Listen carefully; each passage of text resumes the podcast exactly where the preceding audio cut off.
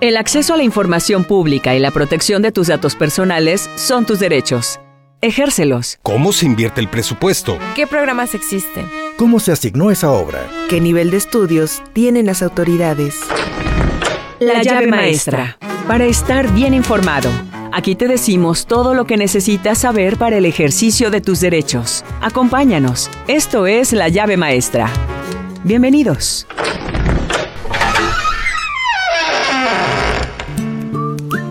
¿Qué tal? Muy buenas tardes. Gracias por acompañarnos en esta nueva emisión de La llave maestra, este ejercicio de transparencia proactiva, esta coproducción entre Radio Televisión de Veracruz y el Instituto Veracruzano de Acceso a la Información y Protección de Datos Personales, un programa que está pensado para que usted se familiarice con cuestiones que tienen que ver con su ejercicio del derecho de acceso a la información y también la protección de los datos personales. Saludamos a quienes nos escuchan en las distintas regiones del estado de Veracruz, en el norte, en el centro, en el sur, la zona costera, las altas montañas, donde recientemente hemos estado personal del Instituto Veracruzano de Acceso a la Información, pues tratando de llevar y de fomentar esta cultura de la transparencia.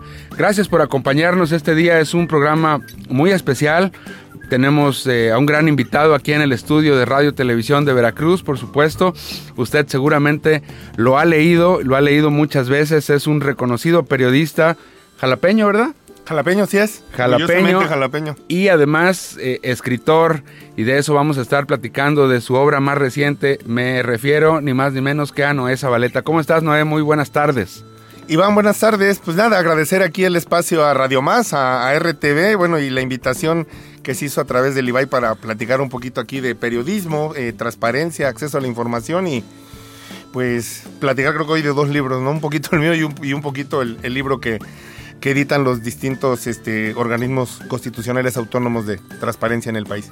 Es, correcto, vamos a platicar de los dos libros, pero también eh, contigo me gustaría abundar, en un tema que, ya hemos tocado aquí, porque tú además de, ser un, periodista crítico bastante leído, eh, eh, eres también uno de los que eh, me atrevo a decir, de los principales usuarios de la Plataforma Nacional de Transparencia, justamente por este ejercicio de eh, periodismo, de datos, de investigación que llevas a cabo. Incluso te ha tocado dar eh, cursos en coordinación con la CEAP, si no, si no me equivoco, sobre el uso de la Plataforma Nacional de Transparencia para periodistas. Eh, sí, yo, yo soy un fiel creyente de que en su momento el, el, IFAI, el extinto IFAI, el, abuelito hoy del Instituto Nacional de Acceso a la Información, es, un, es una herramienta indispensable para el ejercicio democrático y para la fiscalización del recurso público y para de alguna manera exhibir, que, casi siempre los hay, excesos y despilfarros de los de los políticos mexicanos en sus tres niveles de gobierno y del instituto político que, que emanen.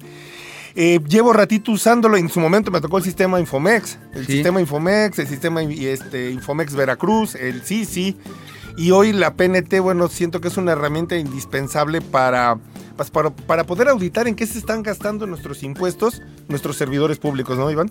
Es, es eh, lo hemos comentado ya, un repositorio de datos, eh, si mal no, no recuerdo, es el más grande de toda América Latina por la cantidad de información que se le está cargando de forma trimestral eh, ahí están todas las dependencias públicas del país, no solo del estado de Veracruz, y hablamos del Poder Ejecutivo, el Poder Legislativo, el Poder Judicial, por supuesto los ayuntamientos, ahí en la Plataforma Nacional de Transparencia, que además tiene una navegación muy, muy intuitiva.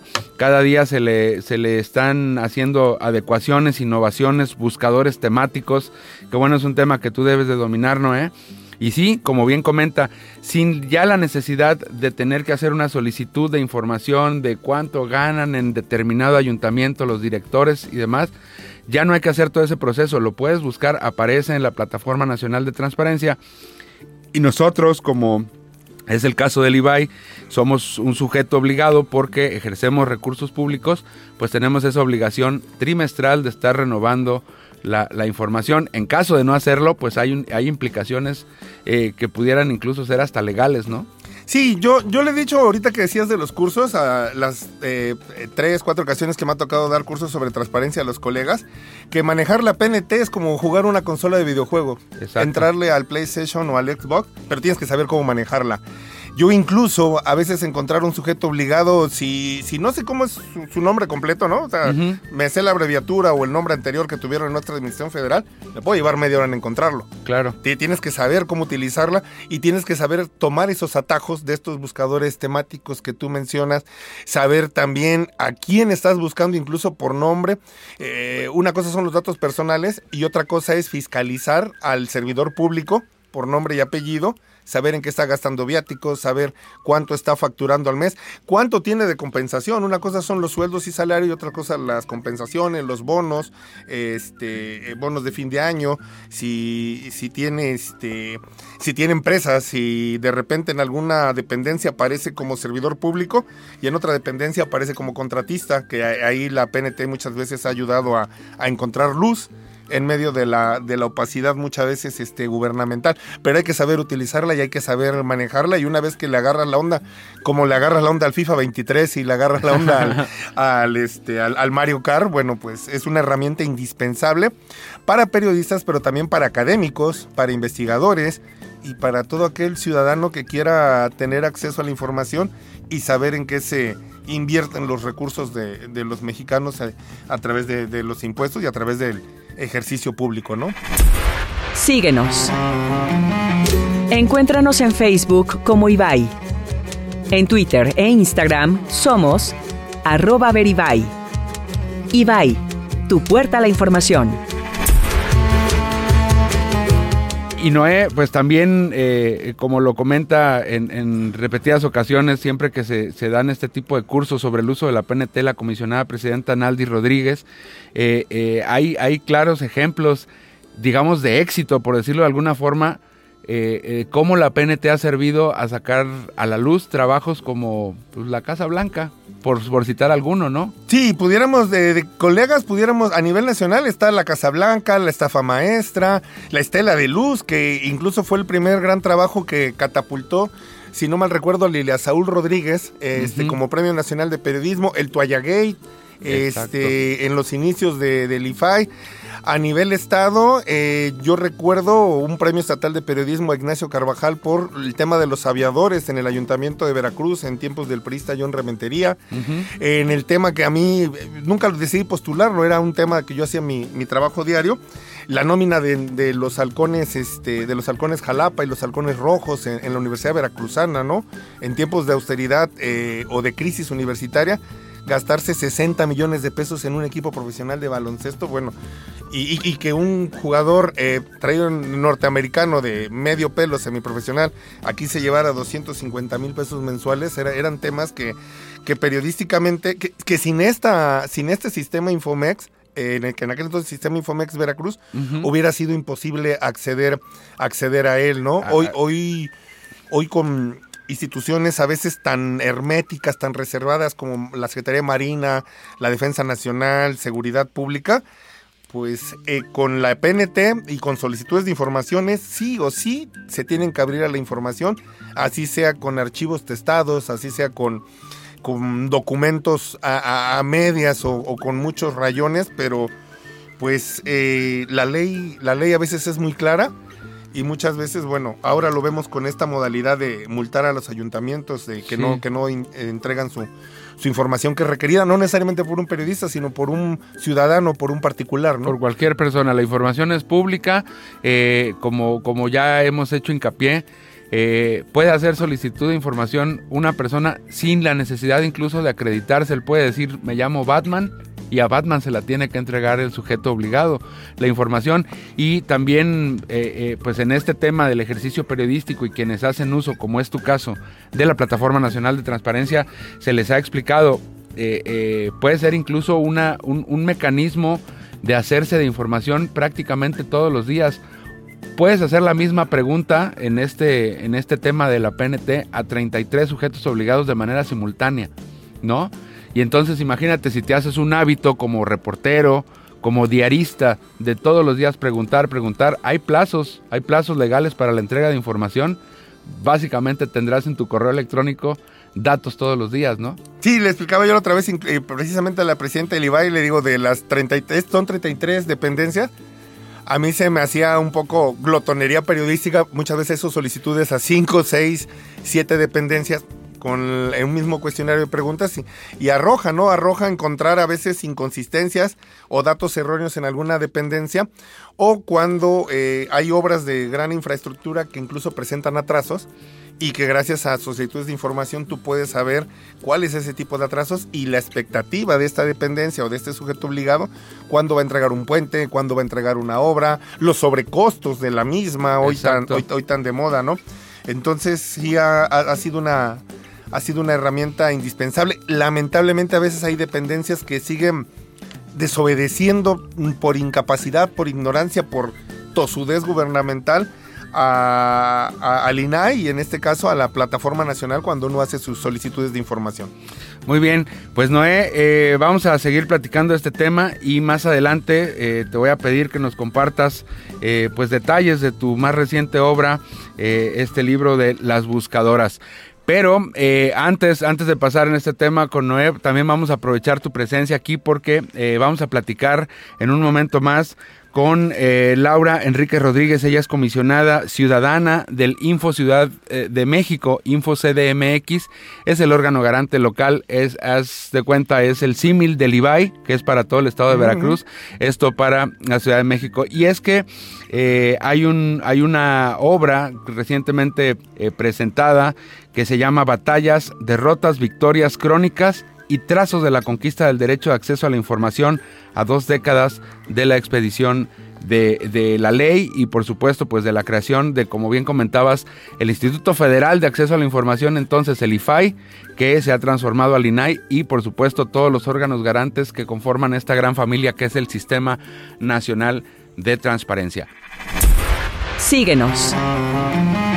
Encuéntranos en Facebook como IBAI en Twitter e Instagram somos arroba veribay. Ibai, tu puerta a la información.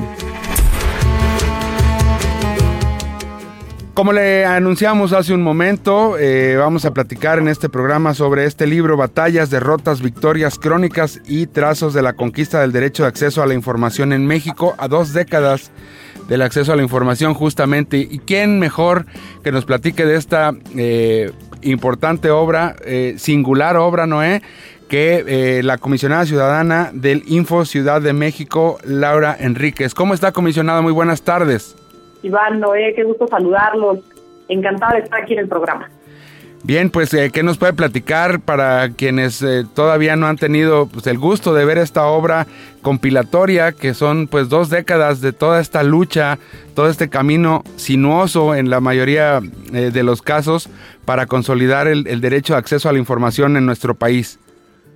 Pues miren, yo les puedo decir a, que, a quienes no lo han visto que es una obra de colección, que es una obra que no se pueden perder porque justamente a través de imágenes, eh, y de texto se relatan precisamente estos 20 años de trayectoria de la transparencia, esta batalla por conquistar nuestro derecho, el que hoy ya es un derecho, el de acceso a la información pública, y que bueno, va muy bien con la coyuntura que vive nuestro país y la importancia de, eh, de fortalecer, de continuar fortaleciendo las instituciones como lo son los organismos garantes, tanto el federal como los locales, para, que, para precisamente tutelar y proteger ese derecho junto con el de protección de datos personales. Es, un, es una obra eh, en la que se aglutinan más de 20 caricaturistas, más de 20 cronistas, eh, con el esfuerzo de también más de 20 organismos garantes locales y federal.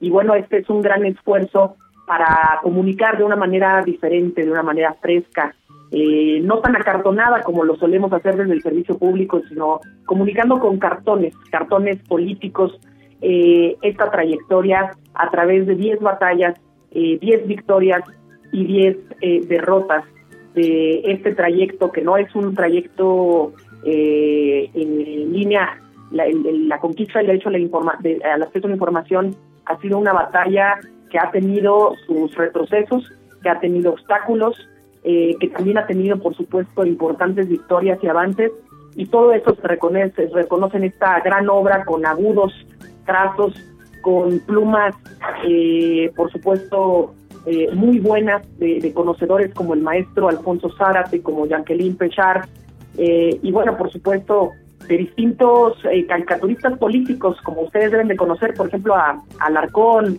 a Chubasco, a Camacho, Así es. Chavo del Toro, Darío, este, Bolligan, en fin, muchos, muchos eh, caricaturistas políticos que nos dan sus mejores trazos para este libro.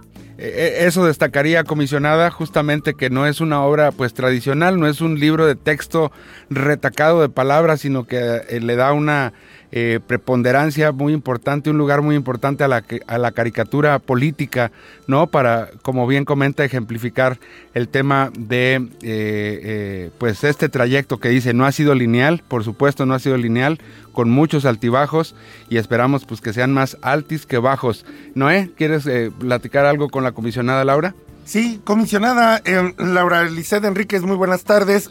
sí, comentarle, digo, a final del día yo soy un creyente de que los institutos de transparencia ayudan a construir democracia y a fiscalizar el recurso público. Y aquí con trazos muy críticos de Alarcón, de Patricio Monero, de Rocha, de Bolligan, que usted ya los mencionó. Es, es un libro muy interesante. A mí me gustaría desde su punto de vista particular ¿Cuál es hoy el principal reto? Porque al final del día el libro también tiene un objetivo muy claro de, este, de los organismos este, constitucionales autónomos, en este caso de la transparencia. ¿Cuál es hoy el principal reto que, representan o que tienen estos eh, organismos de transparencia en, los tiempos que estamos viviendo y, y, que como usted bien apunta son dos décadas con altibajos, con avances y con retrocesos? Pues miren, Noé, Iván, el el, punto justo central de este libro es hacer una autocrítica. Aprovecho para iniciar, eh, para responder eh, tu pregunta iniciando así. Este libro justamente eh, está poniendo preponderancia en el tema de la caricatura, reivindicando también el labor, la labor de la caricatura política como, como esta herramienta, la primera que desnudó al poder en nuestro país. De esas herramientas que se atrevieron a criticar eh, lo público, al poder. Eh, y es precisamente por eso que la retomamos en este libro conmemorativo a 20 años, porque a través de la caricatura política estamos viendo sin censura. El reto, por supuesto, es, es grande. Y yo pensaría que uno de los principales retos es precisamente dar a conocer todavía más estos dos derechos, el de acceso a la información y el de protección de datos personales. ¿Para qué? Para que las personas ejerzan estos derechos, para que las personas pregunten a las instituciones públicas, para que las personas ejerzan su derecho de acceso rectificación, cancelación y oposición en materia de protección de datos personales ante las instituciones públicas y ante el sector privado. Y en la medida en que las personas utilicen más este derecho, que sea todavía eh, más eh, utilizado, que genere más beneficios aún, entonces tendremos a una institución o un organismo garante tendrá todavía mayor utilidad de cara a las personas. Hoy por hoy, eh, por ejemplo, el derecho en materia electoral de votar y ser votado eh, es prácticamente conocido por todas y todas en nuestro, todas y todas en nuestro país.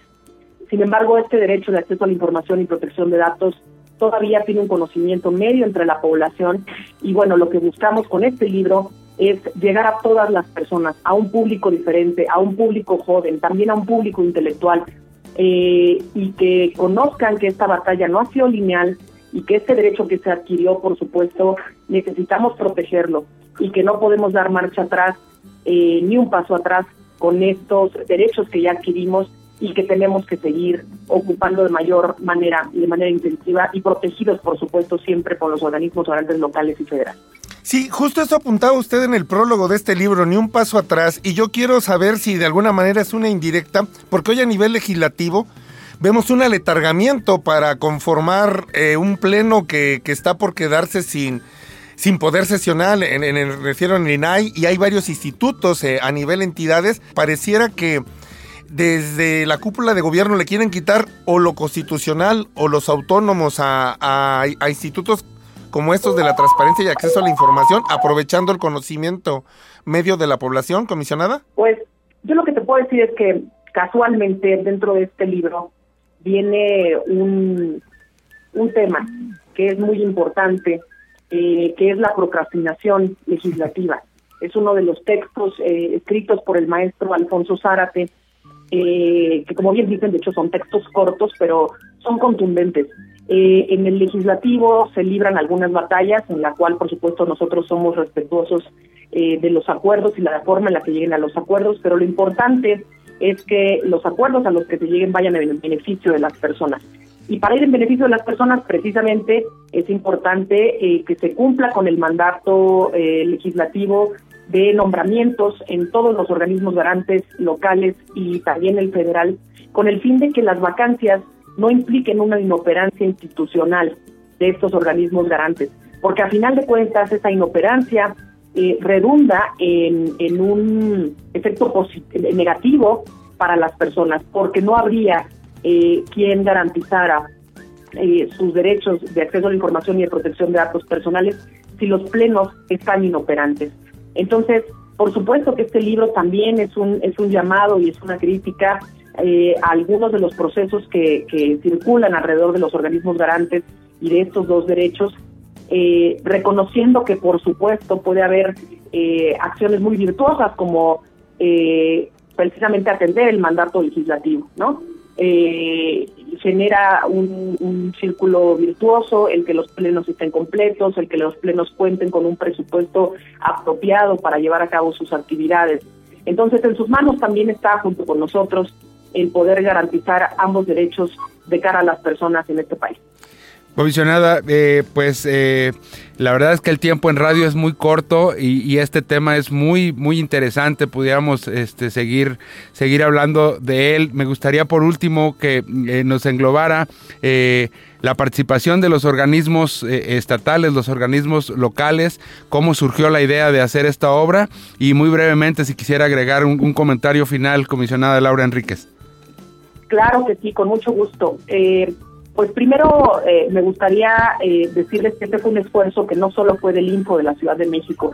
Aquí nació el proyecto, pero rápidamente eh, fue bien recibido e impulsado por 21 organismos garantes y por el INAI, eh, garantes locales me refiero. Uh -huh. Y uno de esos organismos garantes fue precisamente Veracruz, que se sumó decididamente a empujar este, este proyecto editorial eh, que va a hacer un parteaguas en la forma en la que desde lo público estamos comunicando eh, con absoluta libertad de expresión y enalteciendo, por supuesto, la máxima publicidad. Creo que esta es una obra que toda su audiencia, Iván Noé, no se puede perder. Es una obra que la pueden encontrar, por ejemplo, ustedes buscando en cualquier buscador poniendo Biblioteca Digital Info CDMX y con que pongan eso, ustedes van a poder eh, entrar a la biblioteca digital del Info y encontrar este libro en versión digital. Eh, se hizo un tiraje inicial que está dando la vuelta en, eh, por todo el país a, a raíz de, de, la distribución de los organismos garantes, pero que también se está quedando en las principales bibliotecas de las universidades de nuestro país. Y esperemos que ahí pueda ser eh, objeto de consulta de todas y todos porque este tipo de derechos y la importancia de estos derechos tiene que ser conocida por todos y todas. Yo agradecer, aprovechando este programa, el que los organismos garantes de los eh, 20 organismos garantes más el Info de la Ciudad de México se hayan sumado a este proyecto, lo hayan hecho sin tapujos eh, y que y que hoy estemos abriendo la puerta a una visión más crítica de este derecho. Los invito a consultarlo, querido Noé, querido Iván. Eh, ¿Nos puede repetir, comisionada, dónde puede encontrar la ciudadanía eh, este libro en versión digital, por supuesto gratuita? Con mucho gusto. Yo lo he estado publicando en mis redes sociales, eh, que estoy en arroba Laura Enríquez R, pero la ruta para encontrarlo es en, en cualquier buscador, pueden poner Biblioteca Digital, Info CDMX, y con ello entran a un sitio en donde ahí mismo les aparece el libro en versión descargable, en versión digital. Perfecto. Es el libro que ustedes encontrarán como batallas, derrotas, victorias, crónicas y trazos de la conquista del derecho de acceso a la información en México a dos décadas. Perfecto. Le agradecemos mucho su tiempo, comisionada. Esperemos que esta sea la primera de muchas, de muchas eh, veces que tengamos el gusto de escucharla. Por supuesto, compartir y trabajar de la mano en esto que usted decía, la socialización, la ciudadanización del derecho de acceso a la información para que la, la gente, los usuarios, el público que nos escucha en todo, en todo el país, pues se apropie de este derecho y lo ejerza. Muchísimas gracias, con mucho gusto estaré cuando me vuelvan a invitar y un saludo a todos mis amigos, colegas y el equipo del Instituto Veracruzano de Acceso a la Información y Protección de Datos, el IBAI. Muchas gracias. Gracias, muchas gracias. Vamos a ir a la pausa, enseguida regresamos. Está usted escuchando La llave maestra. Comunícate con nosotros. Teléfonos en cabina 842-3507 y 842-3508 y síguenos en nuestras redes sociales.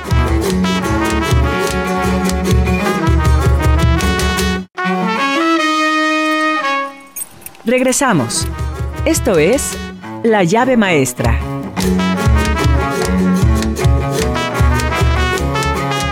Gracias por continuar con nosotros en esta emisión de La llave maestra. Le recordamos... Eh, cada martes nos puede escuchar aquí a través de la señal de Radio Más y posteriormente este, este episodio estará en las plataformas digitales del Instituto Veracruzano de Acceso a la Información y Protección de Datos Personales y por supuesto en formato de podcast también en Spotify. Ahí nos encuentra como la llave maestra. Noé, pues interesante la plática que acabamos de tener con la comisionada Laura Enríquez, quien fue la coordinadora de esta obra sobre la que trata el programa del día de hoy, Batallas, Derrotas, Victorias crónicas y trazos de la conquista del derecho de acceso a la información en México a dos décadas.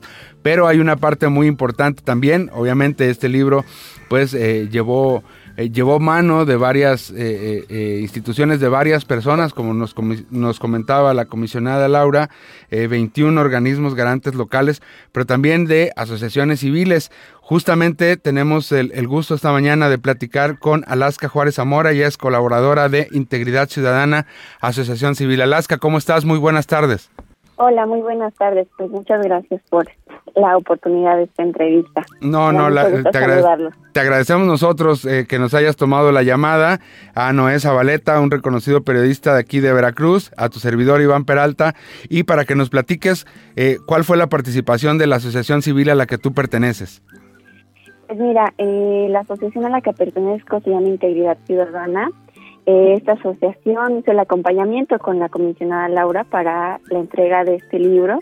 Y pues yo en particular eh, estuve presente en la presentación, yo escribí la presentación de este libro y yo lo que hago en esta presentación es preguntarme pues más allá no de todo lo que se escribió eh, con los moneros, de todo lo que escribieron los periodistas y es preguntarme ¿Qué puede ser más mexicano que el humor?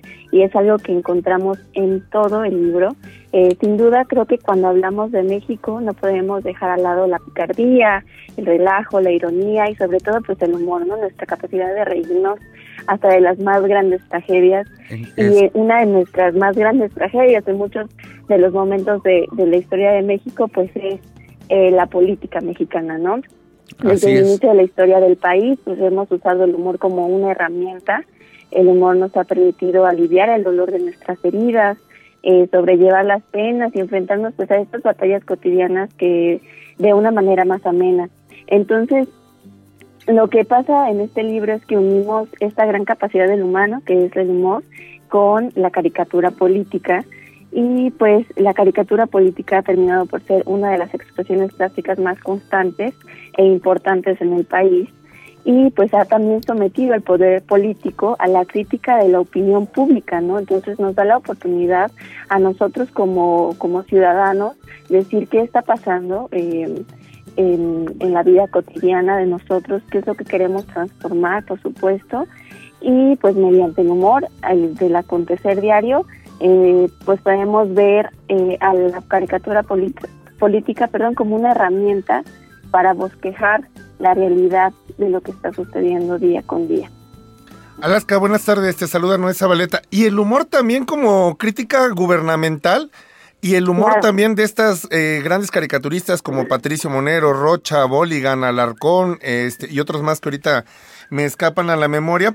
Que también, que también servirá este como eh, despertar conciencia social. Es decir, muchas veces en el periodismo o en textos académicos y ensayos, pues dejamos de lado el humor y muchas veces con estos cartones políticos se despiertan más cosas al ciudadano. Entonces, eh, yo revisaba este libro en estos últimos cinco o seis días y creo que es un, una obra muy completa para que el ciudadano no tan empapado de estos 20 años que los mexicanos académicos, periodistas, investigadores y demás y el ciudadano común en particular, que es el que menos utiliza, tener acceso a los a las plataformas de transparencia lo puedan hacer, ¿no? Es como tener un bosquejo general de cómo se ha dado esta lucha por la transparencia y el acceso a la información.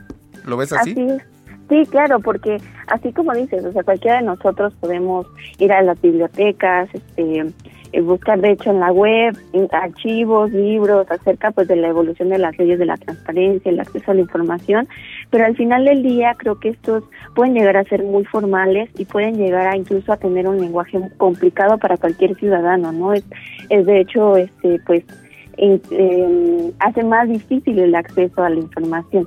Entonces yo creo que este libro eh, es todo lo contrario. ¿No? Eh, en él podemos encontrar una visión diferente, contiene un lenguaje sencillo, contiene todas estas caricaturas, que yo creo que la magia de la caricatura está en que en una imagen puede expresar 30.000 mil ideas, ¿no? Entonces, eh, eso hace muchísimo más accesible al final del día el acceso a la información. Entonces, es, es muy padre este libro. Yo creo que cuando lo ves, de verdad, eh, cuando empiezas a leerlo, no puedes parar. O sea, ves una imagen, ves una caricatura y ya quieres ver la siguiente, ¿no? Entonces es, increíble el libro, yo creo que tienen que verlo para poder este, disfrutarlo tanto como, como nosotros que logramos pues escribirlo haciendo, haciendo justamente uso de la caricatura y es a través de la caricatura política como se han dado las grandes revoluciones en todo el, en todo el, en todo el mundo, en la historia moderna, ¿no? Sí, exacto. Eh, hace un momento la comisionada Laura Enríquez nos, nos decía que este libro pues se hizo un tiraje inicial, por supuesto eh, le está dando la vuelta al país, pero también importante que sea eh, pues de, de libre acceso, gratuito, descargable a través de la web No Alaska. Sí, de hecho lo encuentran en Integridad Ciudadana, este, así pueden buscarlo eh, en Google, eh, pueden entrar este, Integridad Ciudadana en la página web, ahí pueden descargarlo, este, completamente gratis, eh, es un libro padrísimo que no se lo pueden perder y pues sí, o sea, la verdad es que yo creo que nos invita a la reflexión, nos invita a la conciencia social, a recordarnos que estas batallas aún no terminan y que pues hay que seguir luchando, ¿no? Hemos hablado mucho del cartón político de los moneros, pero también hay artículos eh, académicos y algunos incluso con tintes periodísticos muy interesantes para saber cuál es, eh, cuál es la historia de la transparencia y el acceso a la información en México. Alaska, coincidirás que también, además de que los, eh, los institutos de transparencia ayudan a construir democracia, también ayudan a fiscalizar el gasto público y de alguna manera saber en qué se está gastando nuestra clase política en los tres niveles de gobierno, el dinero que nosotros contribuimos a través de nuestros impuestos como mexicanos, ¿no? Así es importantísimo también, pues a nosotros como sociedad empezar a incluirnos, empezar a buscar, este, como te comentaba, eh, yo creo que estas batallas aún no terminan y en eso reside el que nosotros como ciudadanos tenemos que empezar a informarnos, tenemos un deber eh, que es el, buscar, el ir más allá, el investigar, que, que pues estas batallas continúan, no podemos decir que ya ganamos la batalla del acceso a la información, porque de hecho hasta hoy en día se habla de que pues puede llegar a estar amenazada, ¿no? Entonces, eh, yo creo que este libro lo hace de una manera maravillosa, nos propone miradas desde distintas trincheras, todos los matices, y las diferencias entre cada una de las luchas de hoy y las de hace 20 años. Bien, pues Alaska, eh, agradecemos mucho que nos hayas tomado la llamada en este día. La verdad es que eh, lo, dijimos hace un momento, lo repetimos ahora contigo. Pues sí, es una, es un, es un esfuerzo loable por eh, ciudadanizar, por hacer más digerible justamente todos estos temas relacionados con la transparencia. Como apunta Noé hace un momento, es la transparencia además de ser un derecho humano, es una herramienta fundamental para el combate a la corrupción. Hay que, hay que decirlo así con todas sus letras. Es a través del de, el poder del ciudadano de preguntar y de exigir lo que es su derecho, conocer información pública, pues que se van, eh, eh, eh, digamos, extinguiendo o cada vez, esperemos que así sea, menos los casos de corrupción, que es uno de los grandísimos males de nuestro país. Así es. Sí, pues muchísimas gracias por la invitación y solamente me queda cerrar que pues esta conquista está inconclusa, que queda como una herencia para todo aquel que quiera un país democrático. Bien, gracias, muchísimas gracias Alaska, que tengas muy buena tarde. No, muchas gracias a ustedes igualmente. Gracias. Síguenos. Encuéntranos en Facebook como Ibai. En Twitter e Instagram somos arroba veribai. Ibai, tu puerta a la información. Pues ahí está Noé, un, un, un, tema, la verdad es que interesante, la obra, la obra es muy buena, como también Creemos que es muy bueno el trabajo que realizas tú. Hace un momento nos platicabas del eh, el tema de la Plataforma Nacional de Transparencia, cómo te has hecho tú un hábito para, para obtener información pública, pero también eh, me atrevería a decir, eres uno de estos reporteros que ven eh, el lado humano de la noticia, no solamente estás eh, metido en la declaración de un político, en las posturas de un partido político, en, en, en los temas que nosotros le llamamos en el ejercicio periodístico como de coyuntura. ¿No? Lo que, lo que el político quiere, quiere decir y nosotros pues la obligación de, de dar a conocer. Te has metido mucho a la parte humana y, y no necesariamente, o más bien eh, necesariamente en, en los temas pues incluso más desgarradores que puede haber en la actualidad en Veracruz y en, y en prácticamente todo el país. Tienes una obra llamada Las Buscadoras, platícanos de qué, de qué trata. Sí, Iván, eh, eh, ahorita en, a inicios de año, bueno, la primera semana de febrero, hace menos de 20 días, estamos estrenando con el sello HarperCollins un libro que se llama Las Buscadoras. Madres que buscan personas desaparecidas en México y que habla un poco del Via Crucis de una madre al buscar a un desaparecido. Buscarlo en Veracruz, buscarlo en Michoacán, buscarlo en Jalisco. Son testimonios eh, dolorosos, en muchos casos crueles, de cómo busca una madre a un, ser querido en, en, un país que lamentablemente llevamos 15, 20 años eh, salpicados por una ola de violencia desde el sexenio de Vicente Fox, eh, Felipe Calderón, Enrique Peña Nieto y que ha continuado ahora en el, en el gobierno de López Obrador. Incluso en este libro habrá por ahí dos solicitudes de información que hice a, la, a la, PNT.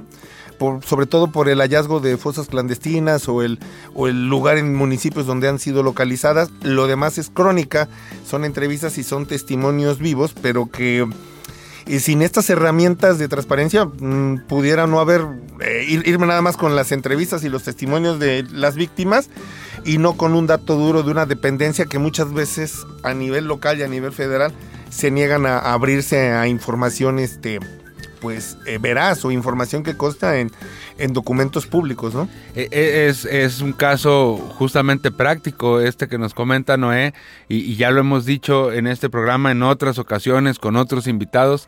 Eh, eh, sí, bueno, pues la información evidentemente existe, pero lo que no existe muchas veces es la disposición de las autoridades en transparentarla, dar a conocer, aunque no, no se trate de información necesariamente reservada, información tan delicada, simple y sencillamente muchas veces por conveniencia, pues, pues se la guardan y es a través de estos mecanismos en, en donde los obligas, ¿no? Hay, hay un binomio ahí ocioso y vicioso, tanto de parte de la clase política como de mis colegas periodistas. Iván, a ver, el, el político va y habla de lo que quiere hablar. Justo. Y de lo que le conviene hablar, y de Exacto. lo que quiere decir, y de, la, y de la información que no le comprometa, y de la información que él considere no delicada.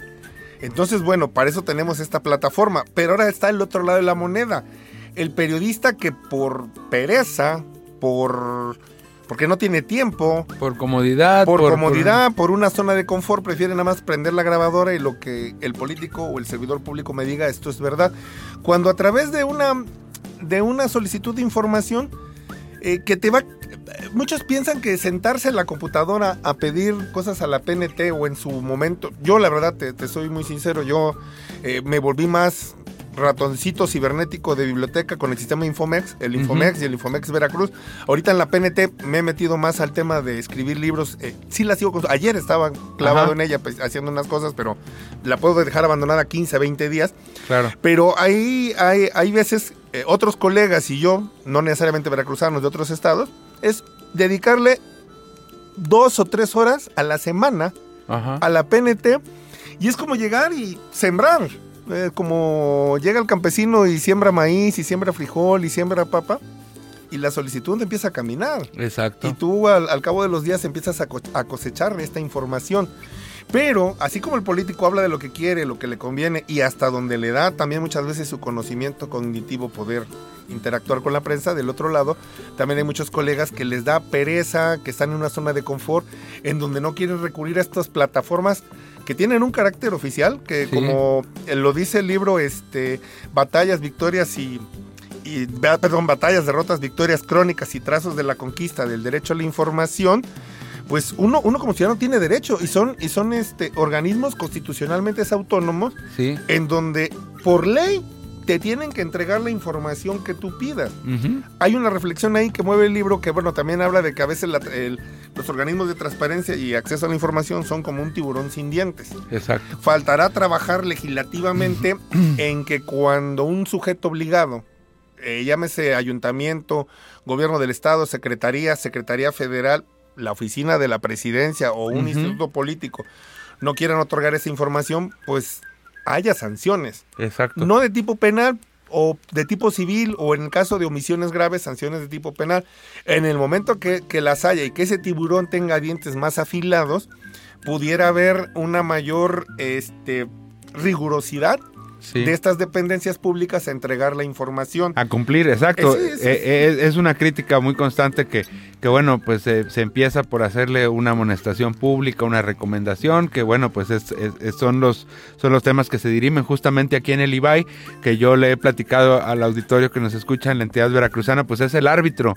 Eh, el IBAI no cuenta con la información. El ciudadano le pregunta, digamos, a- al ayuntamiento X, y si el ayuntamiento X se niega, entrega la información incompleta, errónea, el IBAI le ordena. Y sí, es vinculante, las, las decisiones son vinculantes, pero muchas veces, pues sí, el proceso en lo que llega una amonestación y demás, pues es un poco largo, se desespera el ciudadano, lo, lo, lo deja, lo deja al garete Sí, y es- entonces ya no le da seguimiento, ¿no? Es un árbitro sin tarjetas rojas, ¿no? O sea, tendrá una tarjeta amarilla y un silbato para pitar un par de ocasiones. sí, sí hay, sí, hay, sí hay sanciones económicas, si tú lo sabes, eh, se están eh, eh, recientemente aplicando, en un pasado no se hacía, en, en- en el pasado este instituto lamentablemente pues hacía como que trabajaba, ¿no?